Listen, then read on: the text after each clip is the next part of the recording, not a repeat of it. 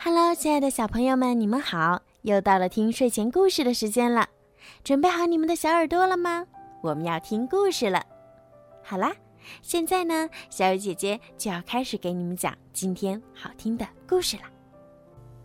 歪歪兔学跳绳。放暑假了，可以睡懒觉了，可以想玩什么就玩什么了，可以不用听山羊老师的唠叨了。歪歪兔开心极了，除了一件事情。山羊老师在放假前让大家列一个计划，在暑假里要学会一件事儿。歪歪兔一冲动，选择的是学会跳绳。唉，说起跳绳啊，歪歪兔脑袋都大了。明明是一只最喜欢蹦蹦跳跳的小兔子。歪歪兔却怎么也学不会跳绳，一起跳，绳子就会被脚勾住，要不就是绳子被耳朵绊住。哎，反正反正就是那么回事儿，他怎么都学不会跳绳。心里惦记着这件不愉快的事儿，歪歪兔觉得暑假的第一天就过得太不愉快了。有了第一天的教训。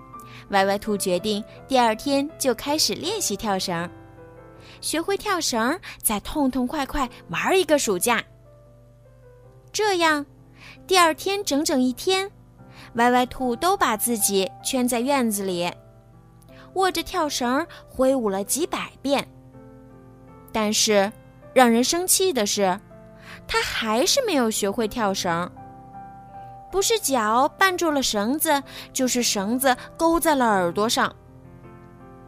哎呀，算了算了，还是先痛痛快快的玩吧，反正假期还长着呢。这么想着，歪歪兔就开心起来了，一连疯玩了好几天，拼拼图、搭积木、看动画片，玩的连饭都顾不上吃，觉都顾不上睡。学跳绳的事儿。更是忘到找蛙国去了。但是，一个星期以后，歪歪兔就觉得无聊了，玩什么都不带劲儿，看什么都提不起兴致，做什么都无精打采的。嗯，得出去找人一起玩才行。这么想着，歪歪兔就走出了家门，路过田野。歪歪兔看见欢爷爷在收割庄稼。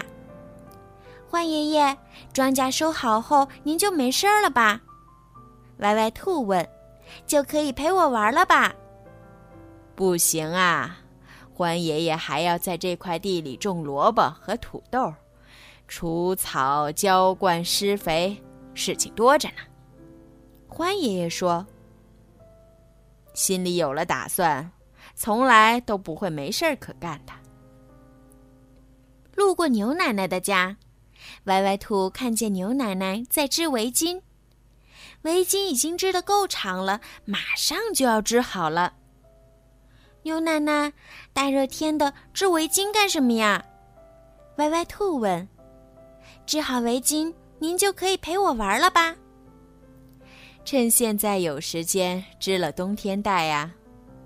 牛奶奶说：“织好了围巾，奶奶还要织帽子、手套、毛衣。心里有了打算，从来都不会没事儿可干的。”小山坡上，歪歪兔看见小熊在画画。小熊，你每天都来这画画吗？歪歪兔问。我昨天在小池塘边画画。今天来小山坡上画画，明天我要去公园里画画。这个暑假，我打算每天都画一幅不同的画。小熊一边画画，一边头也不抬地说：“歪歪兔，你呢？你暑假里有什么打算？”我，我打算学会跳绳。歪歪兔支支吾吾地说：“哎。”大家都在忙，都没时间陪自己玩儿。歪歪兔耷拉着脑袋，悄悄地离开了。也许，也许还是应该先学会跳绳。